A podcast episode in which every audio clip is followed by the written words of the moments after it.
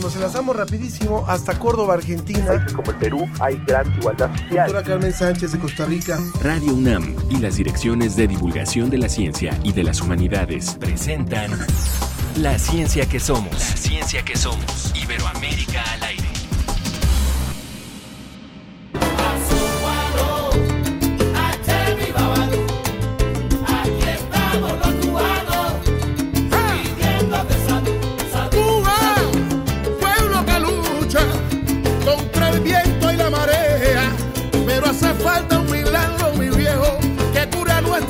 Nuestros enfermos por el mundo y donde sea.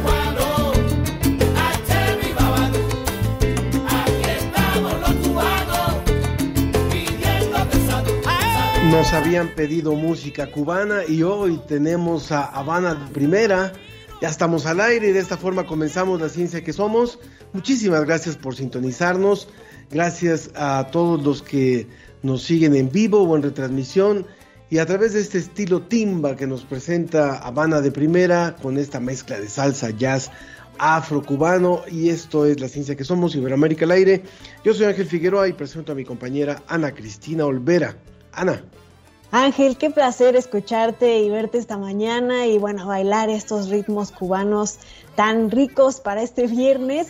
Y bueno, hoy queremos saludar también a nuestros radioescuchas en Oaxaca y agradecerles por comunicarse para darnos su opinión sobre el programa y también sus recomendaciones y sugerencias que siempre son muy, muy impo importantes para nosotros. Así que, por favor, escríbanos a todas nuestras vías de comunicación.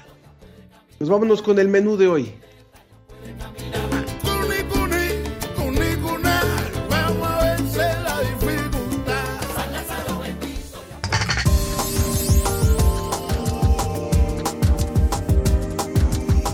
En el reporte de la agencia DICIT, científicos confirman que los árboles se desplazan para afrontar el cambio climático.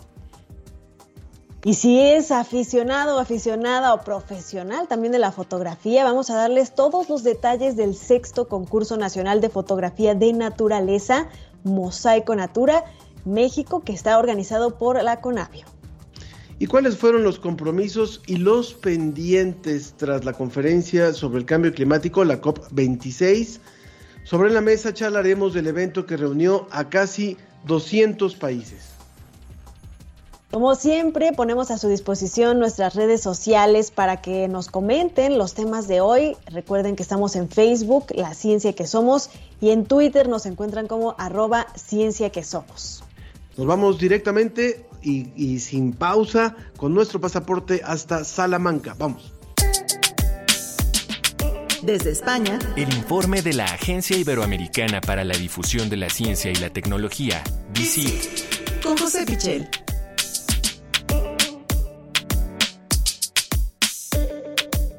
Querido José, como siempre es un gusto escucharte y abrirte este espacio y abrirle este espacio a la agencia DICIT para la información que nos tienes preparada.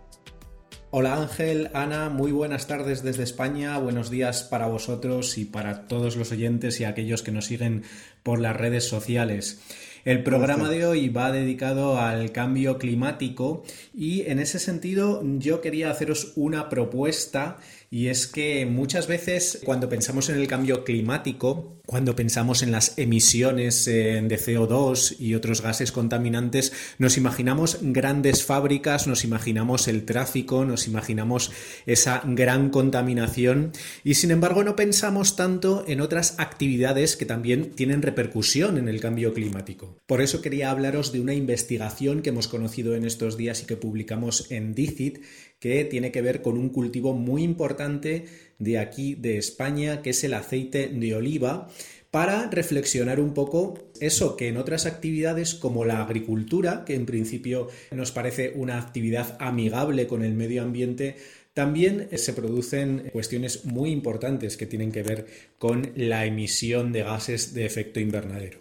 En concreto, científicos de la Universidad de Jaén, científicos de Andalucía, han evaluado el impacto ambiental que tiene la producción del aceite de oliva virgen extra, el aceite de mayor calidad que producimos aquí en España, por una parte en fincas tradicionales y por otra parte en fincas intensivas. ¿Cuál es un poco la diferencia? Bueno, el cultivo tradicional del aceite de oliva, de los olivos, de los olivares, se realiza en secano, mucha separación entre los árboles y sin embargo de una manera más moderna, una agricultura más intensiva, se utilizan sistemas de riego, una densidad de árboles eh, mucho mayor y por supuesto muchos fertilizantes.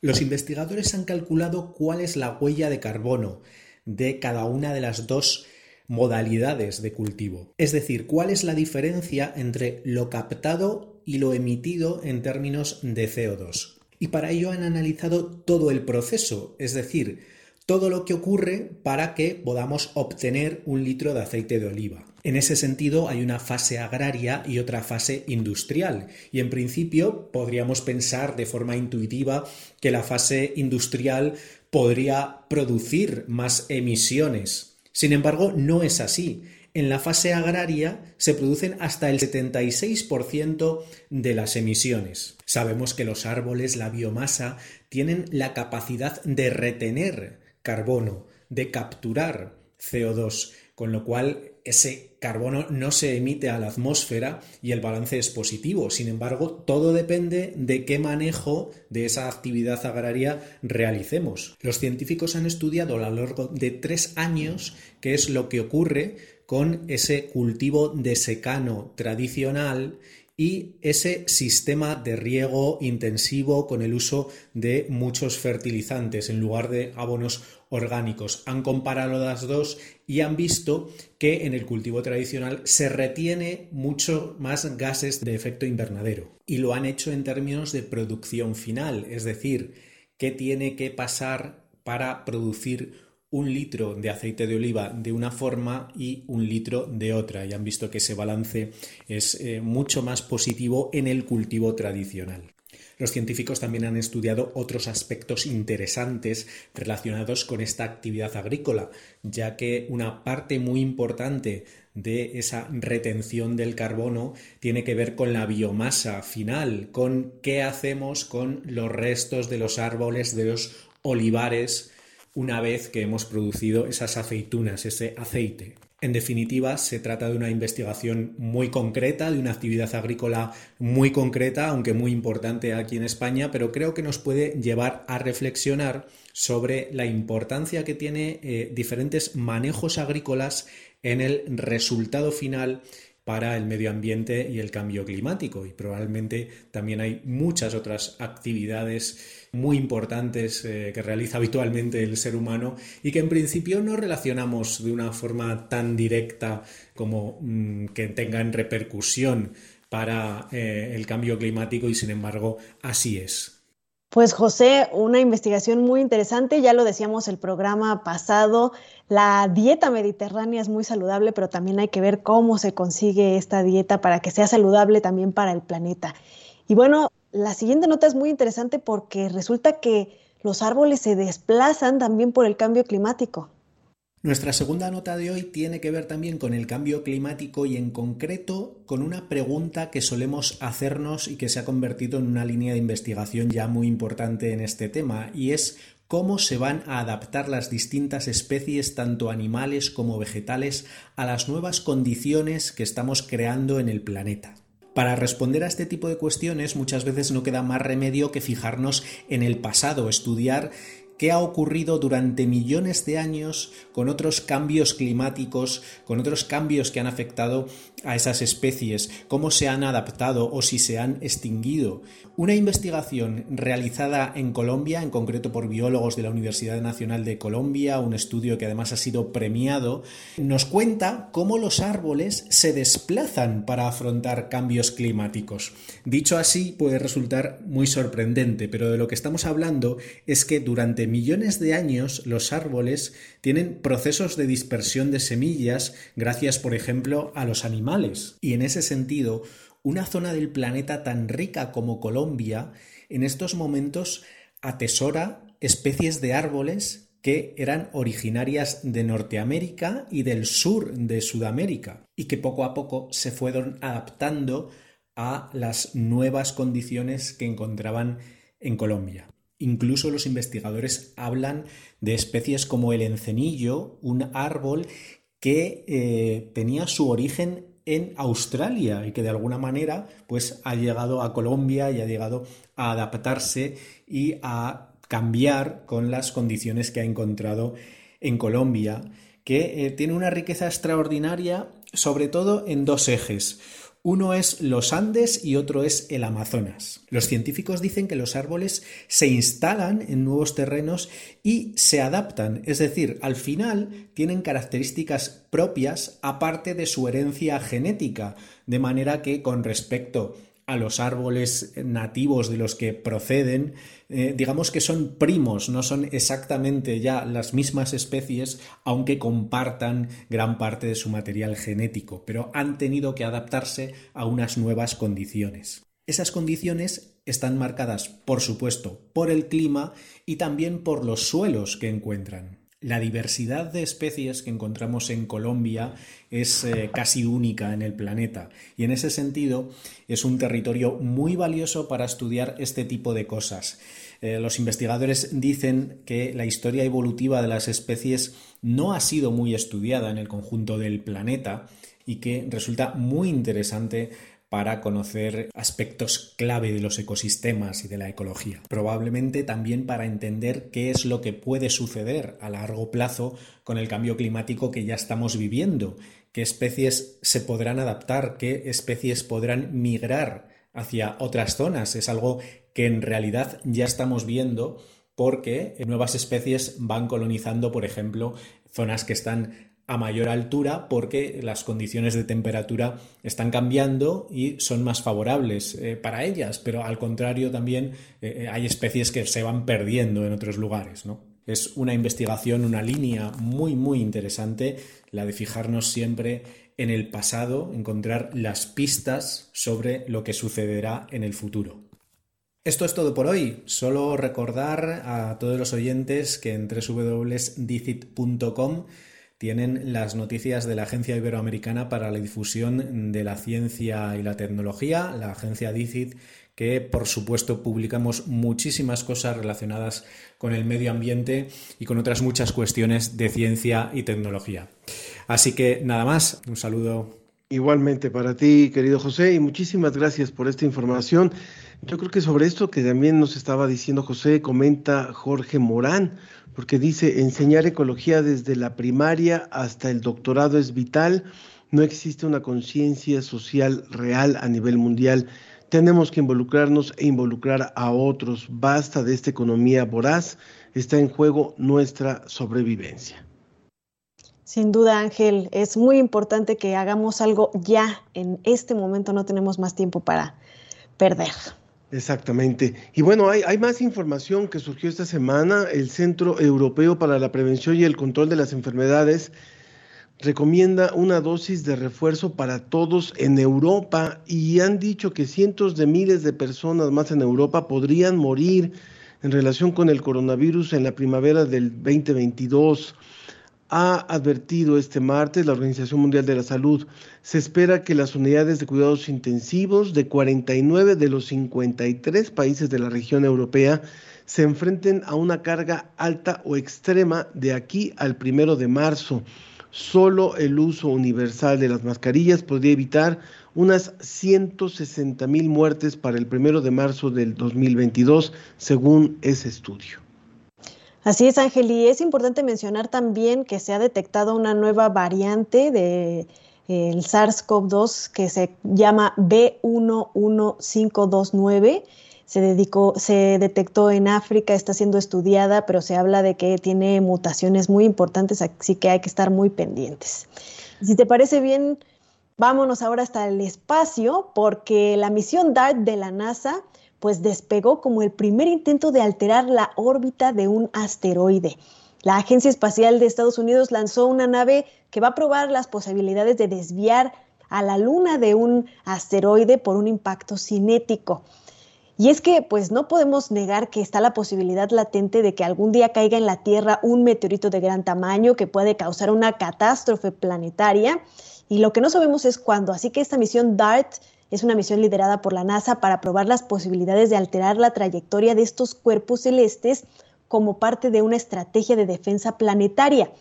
Despegó el 24 de noviembre en un cohete Falcon 9 de SpaceX desde la base de Vandenberg en California y va a llevar a cabo esta misión histórica para eh, el mes de octubre del próximo año. Eh, bueno, llegó a Vandenberg y llegará al asteroide en el mes de octubre del próximo año y bueno, es la prueba de un método de desviación de asteroides llamado, como les dije, impacto cinético.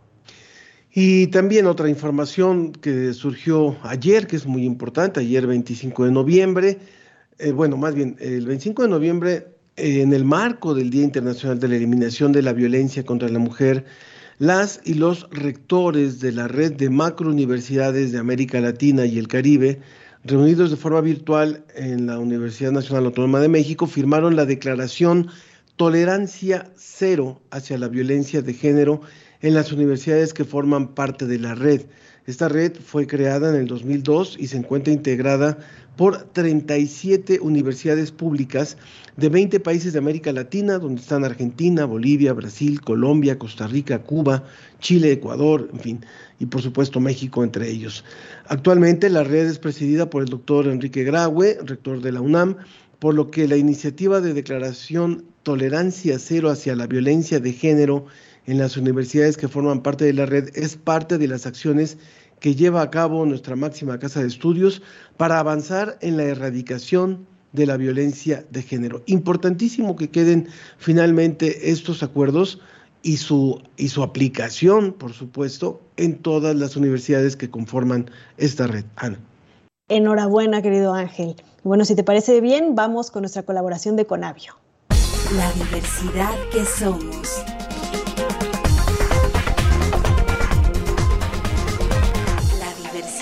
que somos. Conavio. El concurso nacional de fotografía de naturaleza Mosaico Natura México regresa en esta sexta edición. Sube tus fotos y videos de los diferentes temas según tu categoría de edad. Manda tus mejores fotografías de la naturaleza mexicana a partir del 15 de noviembre hasta el 16 de enero del 2022. Participa. Consulta las bases en www.mosaiconatura.net.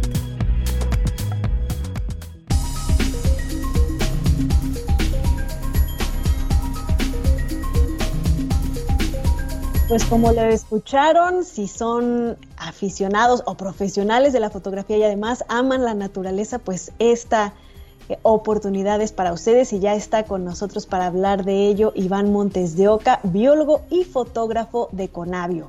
Iván, bienvenido. Cuéntanos de este sexto concurso nacional de fotografía de la naturaleza. Hola, hola, buen día, ¿cómo están?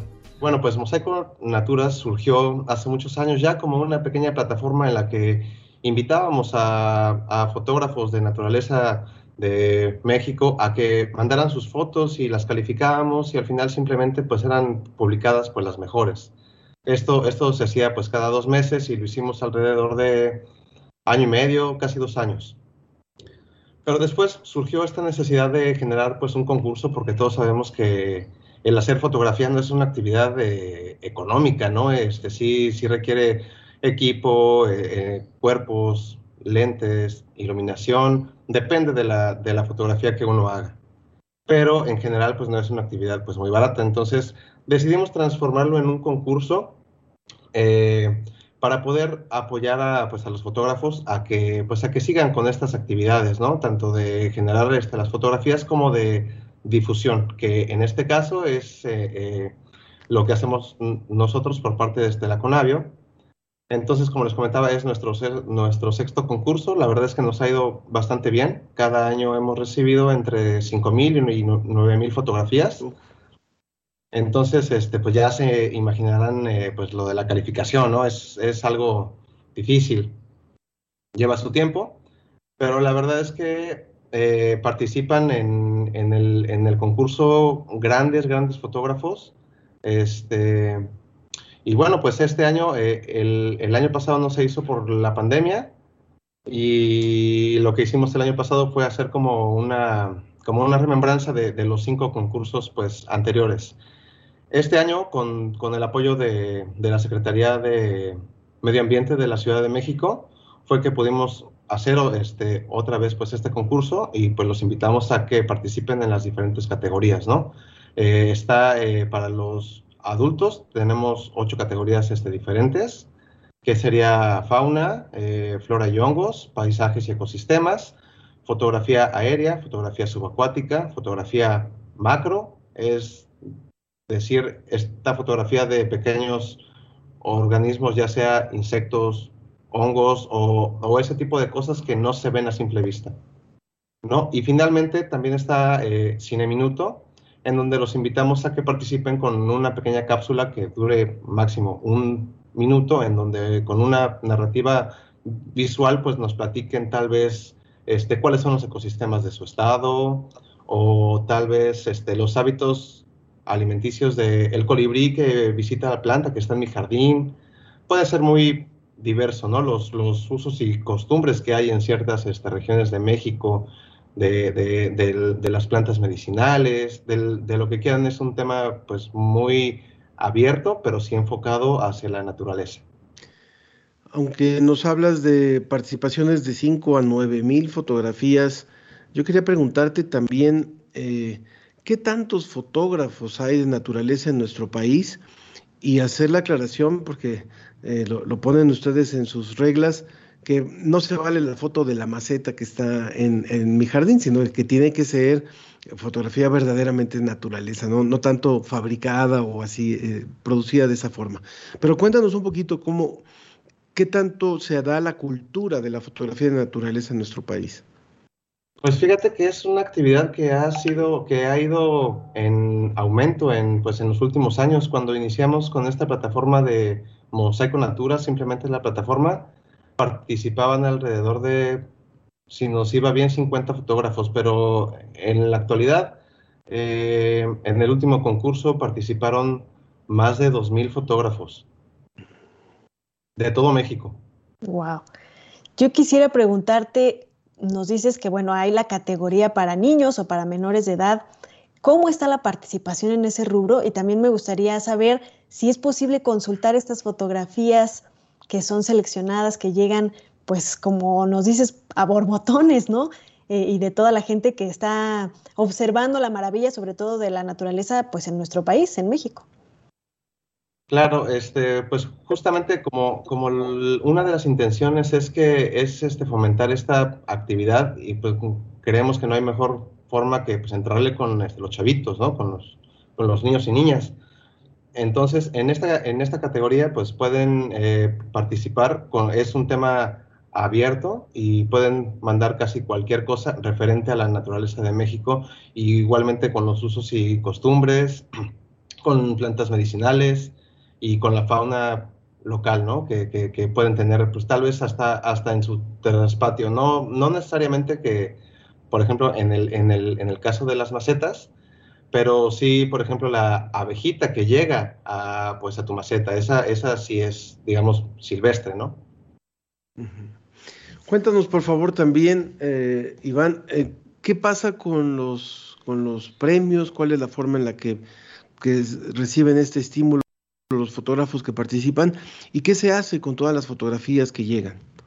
Claro que sí. Este, eh, la, la, fecha límite para la recepción de las, de las fotografías es algo muy importante para que no se les pase porque nos ha pasado año con año que un día antes de que se cierra, este, mandan un montón de, pues, pues de fotografías y, y, pues la página pues no soporta ¿no? Tan, tanta, tanta información al, al mismo tiempo. Entonces les platico que el cierre es el 16 de enero de 2022 y bueno, posterior al, al cierre eh, comenzamos con una preselección de este, fotografías dejando alrededor de 60, 70 fotografías para los jueces, este, los cuales vamos a, vamos a publicar este, más adelante. Todavía no nos han confirmado todos. Eh, después los, los, jueces emiten ya su votación y pues al final con, con, con, con, la tabla que se genera ya con las votaciones es este cómo se sacan pues los ganadores en cada una de las categorías. También debo de hacer mención que los participantes que ganaron los primeros lugares en el concurso anterior no pueden participar en este. No, es, esto es como para darle chance a, pues, a otras personas, a otros fotógrafos. Y posterior a esto, en el, en el mes de marzo, vamos a hacer una selección de alrededor de 80 fotografías que van a participar en una exposición fotográfica en las rejas de reforma en el, en el bosque de Chapultepec. Estas, estas vamos a llamarlas que son las fotografías finalistas. Y después se hace, se hace la ceremonia de premiación, también va a ser en el mes de marzo, en donde vamos a invitar a, pues, a, pues, a los fotógrafos a, pues, a recibir su premio reciben su premio y pues la idea es que justamente con, con, con el premio pues mantengan un poco o renueven su equipo o, o sigan con esta actividad, ¿no? Y, y sobre todo para, para, los chavitos, ¿no? Que tal vez se compren una cámara nueva, un lentecito nuevo, algo, algo que los fomente para que sigan con esta actividad. Y bueno, otro de los puntos en los que se usa la fotografía es que se hace, se hace una selección para el banco de imágenes de la, de la Conavio. Este es un banco de imágenes público en el que las fotografías pues, se, se integran ahí al banco de imágenes y la gente las puede usar pues, de forma lúdica, ¿no? Para sus exposiciones de la escuela, para, para usos sin fines de lucro. Muy bien. Pues ahí está toda la información. Iván Montes de Oca, biólogo y fotógrafo de Conavio, muchísimas gracias por darnos los detalles y pues esperamos que este año tengan 10 mil, 15 mil participantes. Esperemos que sí. Les recuerdo la página es www.mosaiconatura.net. Nos pregunta Ernesto Durante si pueden participar extranjeros. Sí pueden participar siempre y cuando radiquen en México. Muy bien, bueno, pues consulten las bases y mucha suerte y mucho éxito con este concurso de fotografía sobre naturaleza. Muchas gracias, Iván. Gracias, gracias por el espacio. Muy bien, pues vámonos rápidamente a nuestra cápsula y colaboración de la UAM y continuamos para la mesa sobre cambio climático. Estamos en la ciencia que somos. Durante el vigésimo Congreso de Teoría y Análisis Cinematográfico, la doctora Karina Gómez Frod integrante del Instituto Mexicano de Derecho Procesal, afirmó que el cine, además de ser una experiencia estética, puede ser una herramienta poderosa para la transmisión de conocimientos y la ejemplificación de situaciones que atañen a diferentes disciplinas. Por ejemplo, el docudrama analizado, Sacco y Vanzetti, dirigido por Giuliano Montaldo, expone el caso de dos inmigrantes italianos injustamente acusados por un supuesto robo a mano armada quienes fueron sentenciados a la silla eléctrica en Massachusetts, Estados Unidos, de modo que retrata la situación de cuando se instrumentaliza un sistema de justicia en defensa de intereses políticos y en favor de una clase conservadora, y es un testimonio de la historia de los procesos judiciales. El Congreso fue convocado por el Doctorado en Humanidades de la Unidad Xochimilco de la UAM, la Asociación Mexicana de Teoría y Análisis Cinematográfico y la Escuela Nacional de Artes Cinematográficas de la UNAM, y tuvo por objeto propiciar reflexiones, conocer el estado del arte de este campo y estimular el intercambio académico entre investigadores. Para la ciencia que somos, desde UAM Radio. La ciencia y sus respuestas están sobre la mesa.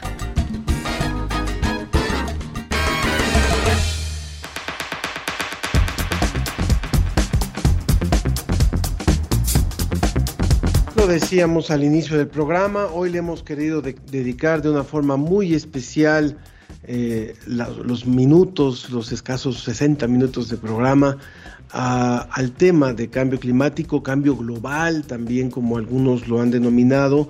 Y por eso hoy está con nosotros el doctor Francisco Estrada Porrúa, él es investigador del Instituto de Ciencias de la Atmósfera y Cambio Climático de la UNAM y coordinador del programa de investigación en cambio climático también de la UNAM.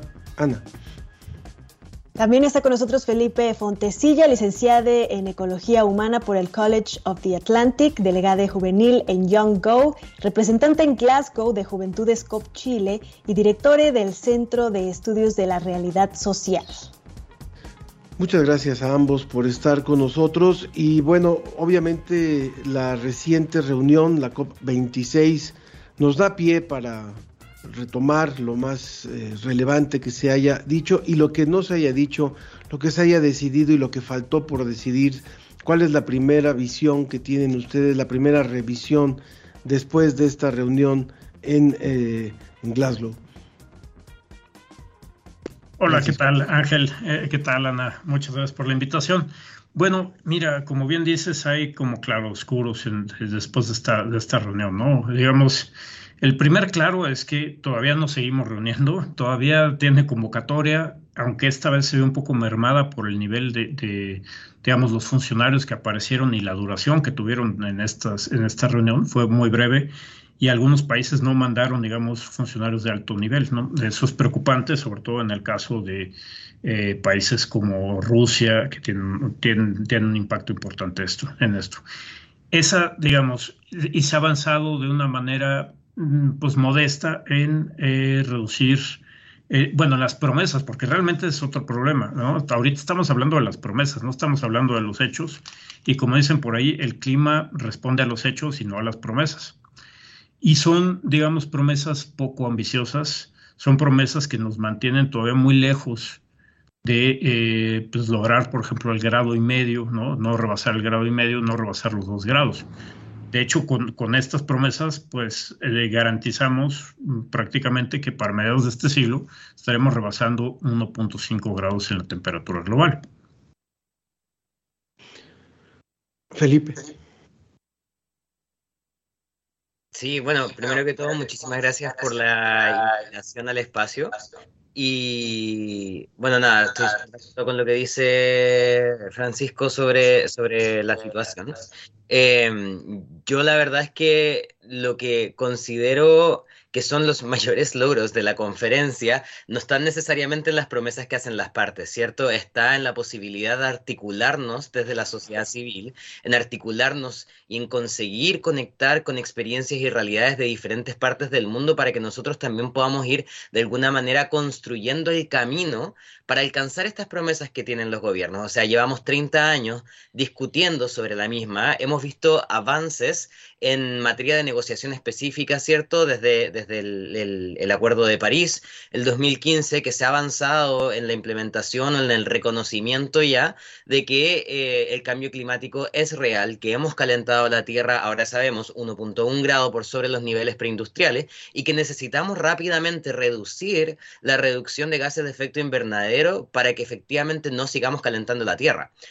Pero mientras los gobiernos no eh, permitan, ¿cierto?, que eh, las comunidades, los territorios, que son mayormente impactados por el cambio climático puedan actuar en torno a sus necesidades, va a ser súper difícil que podamos ir avanzando hacia em, las soluciones. Porque no estamos hablando solamente de clima, no estamos hablando solamente de números, no estamos hablando solamente de gases, sino que estamos hablando también de personas, de comunidades eh, que se ven impactadas, cuyas vidas eh, se ven impactadas por el, por el cambio climático. Y yo siento que de alguna manera eh, algunos de los logros más importantes tienen que ver en la articulación de la sociedad civil, eh, porque las negociaciones avanzan de manera muy lenta eh, y no alcanzan, como bien decía el, compañero anteriormente, no alcanzan las metas eh, que necesitamos realmente con la urgencia que las necesitamos.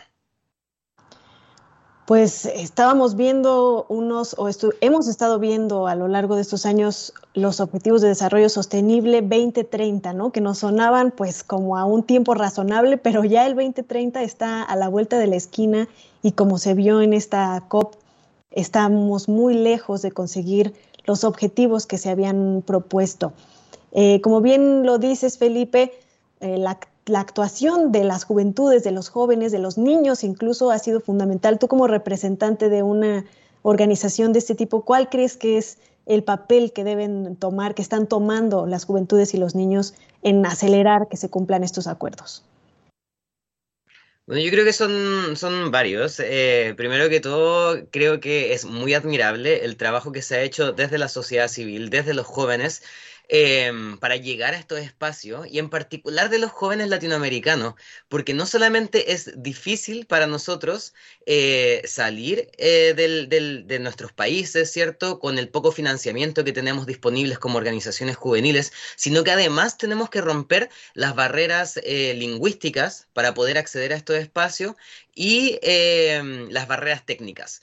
Eh, entonces creo que es muy admirable el trabajo que hemos hecho. nosotros hemos visto desde eh, el 2019, más o menos el 2018, eh, que articulaciones como Viernes por el Futuro han impulsado el avance, la, la, masificación de los discursos sobre justicia climática alrededor del mundo. Y siento que ahí hay un tema súper importante de cómo nosotros hemos conseguido articularnos a nivel global para impulsar una agenda común. Una agenda común, pero que tiene ciertas diferencias diferenciaciones regionales. Eh, y creo que el, rol que estamos jugando es, ese, es el de ir masificando estos mensajes.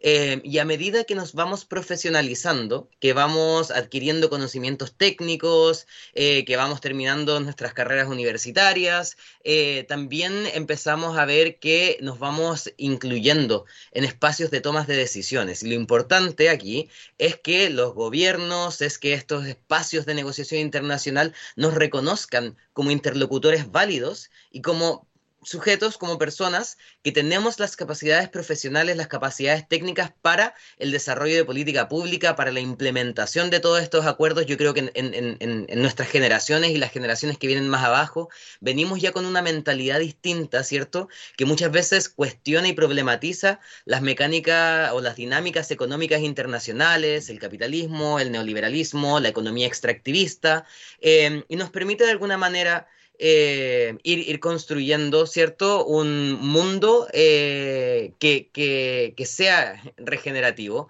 que sea inclusivo y diverso em, y que incluya eh, todas las medidas necesarias para que nosotros podamos combatir el cambio climático. Si no, lo, si no lo hacemos, si no conseguimos incluir a las juventudes en las mesas de tomas de decisiones, yo creo que estamos cometiendo un grave error, porque em, ahí van a haber muchas de las, de las, vamos a, podemos traer muchas de las soluciones eh, al cambio climático en torno a la construcción de una sociedad al futuro, en torno a la, la mirada a las próximas generaciones, en torno las necesidades y realidades de las próximas generaciones. Estamos escuchando a Felipe Fontecilla del Centro de Estudios de la Realidad Social allá en Chile, allá en, específicamente en la ciudad de Valdivia, allá en Chile, y también a Francisco Estrada Porrúa del Centro del Instituto de Ciencias de la Atmósfera y Cambio Climático de la UNAM.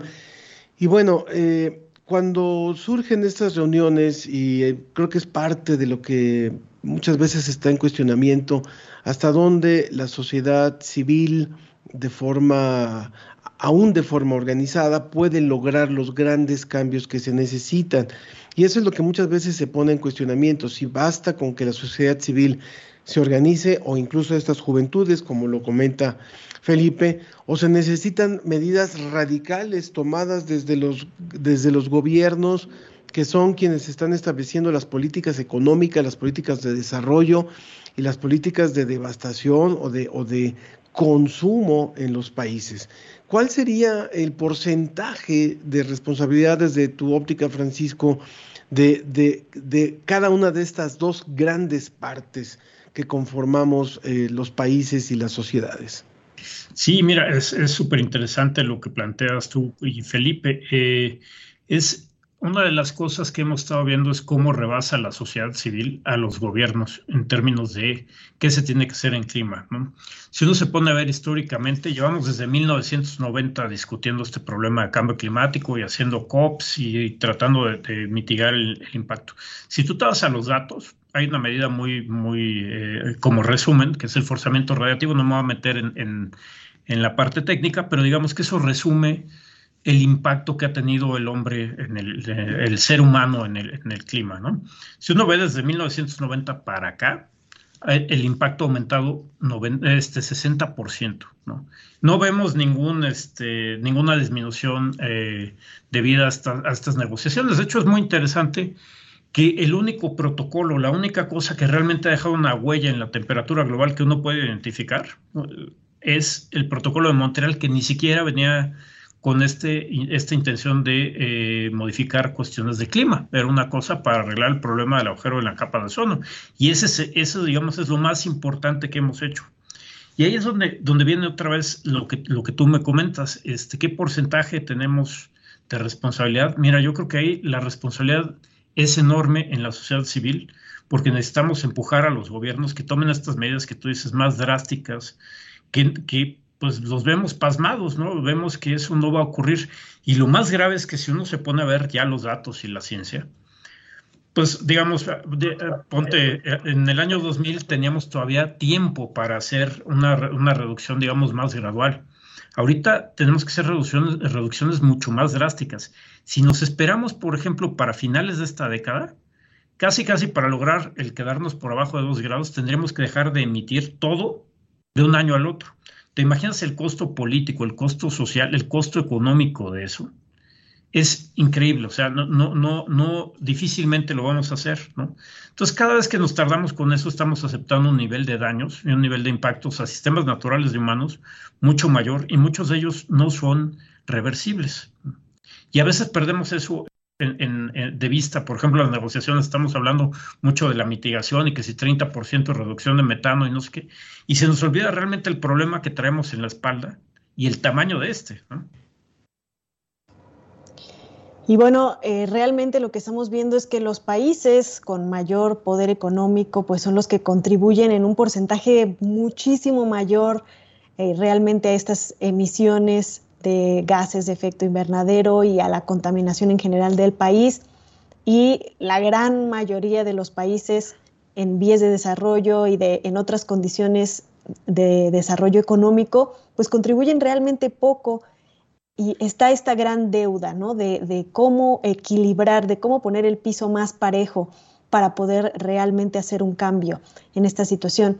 Eh, desde su perspectiva, ¿cómo es que se podría revertir? Obviamente está el tema de eh, pues equilibrarlo de forma económica, ¿no? Haciendo un fondo, eh, un fondo de dinero en el que se pueda financiar a los países en vías de desarrollo para poder alcanzar estas metas pero desde su perspectiva, ¿de qué otras formas estos países desarrollados podrían emparejar más el piso para, para que esta situación se regule? Mm. Felipe.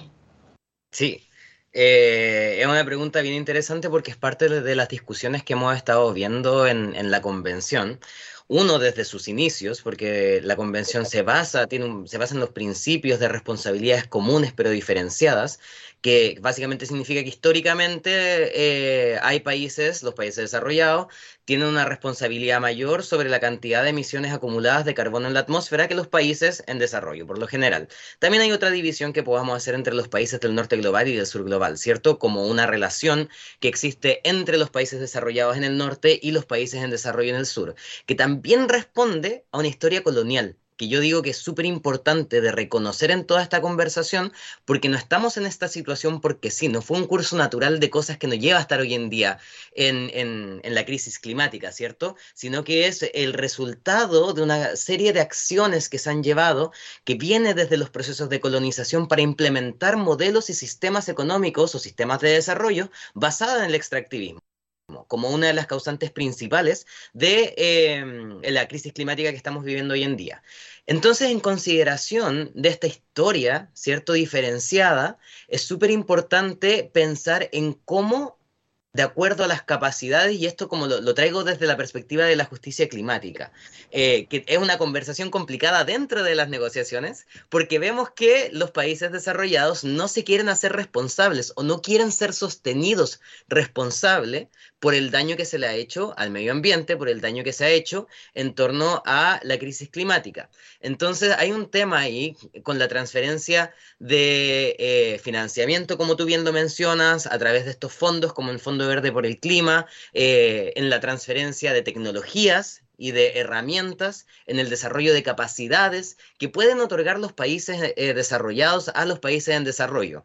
ahora, los países desarrollados emiten más, pero tienen menos impactos. Son los países en desarrollo, son los países empobrecidos, son los países islas, las naciones y estados islas en el Caribe, eh, por ejemplo en el caso de, las Américas, pero también en, la región de Asia-Pacífico, los que se están viendo más impactados por el cambio climático. Vimos ahora que Vanuatu ha estado impulsando una campaña para llevar el tema del cambio climático a la Corte de Justicia Internacional y eso es sumamente importante porque... Em, cuando hablamos de, los daños irreversibles que hablaba el compañero anteriormente, cuando hablamos de las pérdidas irreversibles, muchas veces tenemos que pensar que hay muchas comunidades alrededor del mundo que ya están experimentando los impactos del cambio climático. Cuando hablamos de mitigación, cuando hablamos de la crisis climática, no es algo que vaya a pasar de aquí a 15 años más, eh, sino que tal vez nos llegue a nosotros, en nuestros diferentes territorios, en 15 años más. Pero hay muchas comunidades alrededor del mundo que ya están sufriendo los impactos.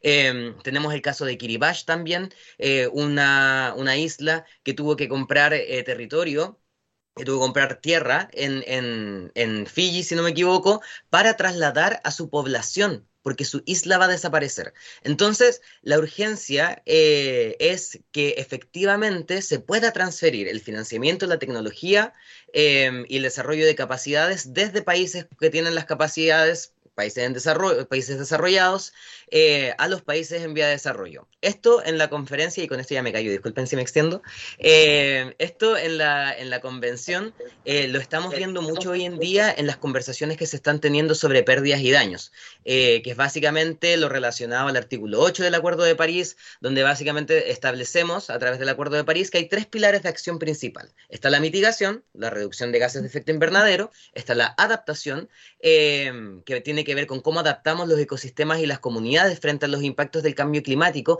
y están las pérdidas y daños, que tiene que ver con todos los daños y pérdidas irreversibles, todos los espacios que no vamos a alcanzar a adaptar, ¿cierto?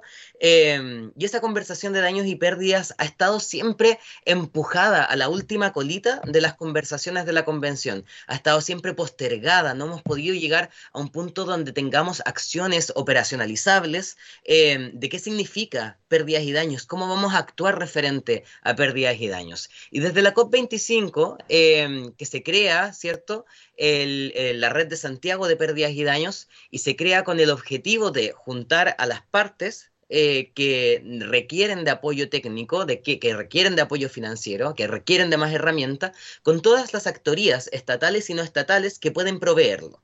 Y en este espacio de la red de Santiago estamos comenzando finalmente a ver que la discusión sobre pérdidas y daños está tomando fuerza. Esto es algo también que las organizaciones o las redes de la sociedad civil están impulsando con más fuerza porque nos estamos viendo con los periodos mucho más acotados de lo que teníamos hace 10, hace 20, hace 30 años para actuar.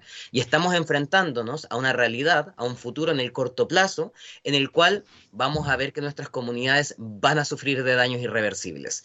Eh, entonces yo creo que, el reconocimiento de las responsabilidades históricas eh, es muy importante, la rápida acción de los países desarrollados, así también como la transferencia de financiamiento, tecnología y herramientas para que nosotros en el sur global, en los países en desarrollo, podamos efectivamente actuar frente al impacto de la crisis climática.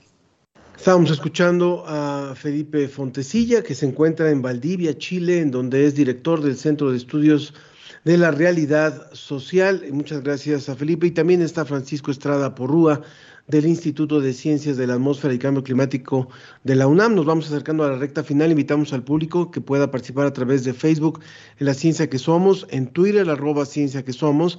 En el año 2020, el sur de la Amazonia sufrió una de las peores sequías en 50 años. Centroamérica vivió un récord de huracanes e inundaciones que contribuyó que Guatemala perdiera casi el 80% de su cosecha de maíz. Son unos ejemplos. Hablemos ahora de América Latina, por favor. Ya hablaba Felipe de lo que está ocurriendo en, otras zonas del planeta y, esta diferenciación del impacto entre los países desarrollados y los, los, países como los nuestros. Bueno, pues hablemos de lo que, de lo que ya nos confronta como región y de cuando ya hay poblaciones que están viviendo estos estragos y donde la sociedad civil, como lo decíamos al principio, pues no puede quedarse sentada esperando a que los grandes gobiernos tomen las decisiones cuando ellos o cuando hay poblaciones donde se están ahogando, hay poblaciones donde está la sequía, hay condiciones tremendamente adversas. Francisco. Sí, exactamente. Tenemos un gran problema porque los impactos no se distribuyen, digamos, de manera uniforme, ni el que más contamina se lleva lo peor, sino que más bien pasa al revés, ¿no? Por ejemplo, en México tenemos un montón de impactos muy importantes, por comentarte alguno. En la parte de economía, si uno calcula todos los impactos en los distintos sectores de aquí a finales de este siglo, y digamos, compara ese dinero que perderíamos con el Producto Interno Bruto actual, para México representa eh, perder entre uno y cinco veces el PIB actual. Ese es el tamaño del problema de cambio climático en una fracción de los impactos que estamos viendo, ¿no? Las que se pueden, digamos, monetizar y poner en términos de economía. Lo vemos, por ejemplo, en biodiversidad, que eh, se, se vienen unos impactos y ya se han visto impactos muy importantes en la biodiversidad. México, país megadiverso, ¿no? Eh, y todo esto me lleva también a eh, la parte que comentaba Felipe y que comentabas tú, Ángel, eh, anteriormente, que es los papeles de cada quien, ¿no? Digamos, y el papel de la comunidad internacional en resarcir el daño y de que busquemos esto. Yo creo que es muy importante y, y es, hay que mantenerlo en la conversación, pero también hay un punto muy importante que hay que mantener en la conversación. Hemos aprendido, particularmente durante los últimos dos años, por lo de la pandemia, el costo de no tener o de no haber financiado suficientemente, porque sí tenemos, eh, la ciencia, ¿no? y de no haber hecho la liga entre la ciencia, las cadenas productivas y todo esto. Vemos los costos altísimos de las sorpresas, ¿no? Y, y cuando me refiero a sorpresas, pues para nosotros México una sorpresa puede ser algo conocido para otro país porque ya desarrolló la ciencia, ya entiende el problema, ya ha hecho los estudios necesarios, ¿no? Entonces, si hay responsabilidades, digamos, que podemos, eh, que debemos exigir a otros, otros lugares del planeta, pero también hay muchas responsabilidades que nos debemos exigir a nosotros mismos. Uno de estos es el desarrollo de la ciencia, no solo por cambio climático, sino por el desarrollo y por, por hacer de este un mejor país que otra vez, como comentábamos, si tuviéramos mayor desarrollo, estaríamos en una mejor posición para enfrentar los retos que vengan de cambio climático o de crisis sanitarias o lo que sea. Entonces, esta, esta capacidad que tenemos que desarrollar, estos grupos de investigación y estas ligas con la sociedad y con las empresas para, desarrollar productos que nos ayuden o, herramientas, estrategias que nos ayuden a adaptarnos, es algo fundamental. Te digo, los impactos son brutales. En, el sector agrícola en México, pues estamos viendo que la capacidad de producir alimentos se va a ver severamente diezmada, ¿no? Y por ejemplo, en cultivos tan importantes como el maíz de temporal, del cual viven 20 millones de, de, mexicanos en subsistencia, ¿no? Y se dedica como el 59%, si mal no recuerdo, de toda el área que cultivamos en el país pues vemos, por ejemplo, que para finales de este siglo, entre los estados con mayor capacidad de producir este cultivo podrían perder entre 30 y 40% sus rendimientos. Y ahorita, por ejemplo, tenemos 23 estados en el país que al menos producen una tonelada por hectárea, que eso está muy relacionado con el autoconsumo. Para finales de este siglo, únicamente 11 estados mantendrían ese nivel de, producción. O sea, nos, estamos viendo un escenario espantoso, ¿no? Que tenemos que hacer muchas cosas y una de las primeras acciones de adaptación es entender qué es lo que nos está pasando, qué es lo que nos puede pasar y cómo podríamos enfrentarlo. Y esa es la ciencia. Creo que esto que dices, Francisco, es importantísimo y como tal, si no lo comprendemos todos y cada uno de nosotros, pues es difícil que podamos emprender una acción realmente significativa y que podemos empujar para que se concientice a los tomadores de decisiones y se hagan cambios estratégicos. En este sentido, me gustaría preguntarle a los dos qué camino le recomiendan a los radioescuchas, a la ciudadanía en general para involucrarse, para enterarse más, para educar a sus comunidades y para, para empaparse de esto que está sucediendo y cómo participar. Un minuto cada quien, por favor. Felipe. Felipe. Ya, parto yo. Eh, bueno, eh, votar, informarse bien por qué candidaturas están. Nosotros en Chile estamos en este momento en periodo de elecciones y, el, poder elegir a representantes que realmente estén comprometidos con el cambio climático es fundamental para que los gobiernos nos permitan actuar desde la sociedad civil. Eh, informarse, hoy en día hay mucha información dando vuelta vayan, eh, particularmente los jóvenes, vayan a, la facción de, Viernes por el Futuro que está en su, en su localidad, en su territorio, conecten con otros jóvenes, conecten con otras personas que están trabajando en esto. Eh, la comunidad de la acción y la justicia climática es una comunidad muy colaborativa donde estamos siempre predispuestos a entregar apoyo, información y herramientas a las personas que quieren participar en esto.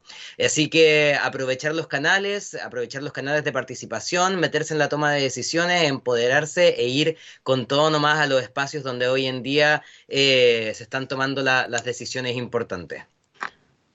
Completamente de acuerdo con, Felipe. La parte de eh, influir en la política es fundamental. Y también una cosa que a veces se nos olvida, nosotros como personas, digamos, somos multidimensionales y jugamos distintos roles en la sociedad. Aprovechar cada uno de esos, no sé, por ejemplo, en casa, con la familia, divulgar la información que uno sabe, hacer conciencia de esto. Lo mismo pasa en la escuela. También uno tiene una faceta de consumidor, donde uno vota con su dinero qué es lo que apoya, qué tipo de consumo, qué tipo de producción está uno eh, apoyando. Y como, como decía Felipe, la parte de, de, las votaciones, de influir en el gobierno, de exigir al gobierno, por ejemplo, consistencia, una palabra que a veces extraña en la parte de eh, cambio climático es, es, fundamental, ¿no? Y eso está en nuestras manos y como ya, ah, como empezamos, bueno, estamos viendo que la sociedad civil rebasa a los gobiernos, digamos, en ambiciones y en llevar eh, a la práctica estas acciones. Entonces, hay que aprovechar eso y hay que manifestarnos eh, completamente en estos temas. Pues muchísimas gracias, Francisco Estrada, del Instituto de Ciencias de la Atmósfera y Cambio Climático de la UNAM, y Felipe Fontecilla, del Centro de Estudios de la Realidad Social en Chile. A ambos muchísimas gracias por esta mesa y por esta participación hoy en La Ciencia que Somos. Muchísimas gracias. Ángel. Gracias a ustedes por la invitación. Muchas gracias y bueno, con un poquito de música, de música cubana que con la cual habíamos empezado en nuestro programa, nos vamos a despedir agradeciéndole a Ernesto Durante que dijo excelente música, muy alegre, muy movida. Gracias al invitado, hablaba al invitado de España, eh, decía ya no consumiré aceite, pues si así está el extra virgen, no me imagino los demás, porque estuvimos hablando también de este tema al inicio del programa. Así es, Ángel. También saludos a Rosario Durán Martínez, que nos comparte una foto de su jardín, a Mario Mora y a Leonard Bliss, a Rutilio Ruiz y eh, a Sergio Gasca. A todos los que se han sumado y a todos los que han hecho posible este programa, en la producción general Claudio Gesto, en la producción Susana Trejo y Alma Cuadros, en la realización y enlace técnico Ricardo Pacheco. Y a todos los demás en las redes sociales, en la, por parte también de Divulgación de las Humanidades, Facebook Live y en Radio UNAM, Arturo González, muchas gracias.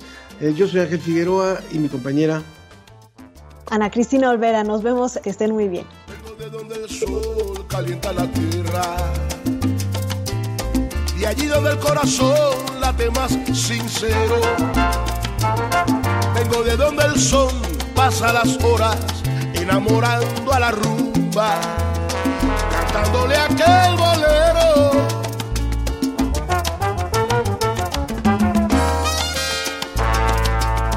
Traigo mi religión y mi esperanza, mezclada con mi tambor. Esto fue La Ciencia que Somos. Iberoamérica al aire. La Ciencia que Somos. la Ciencia que Somos una coproducción de Radio UNAM y las direcciones de divulgación de la ciencia y de las humanidades.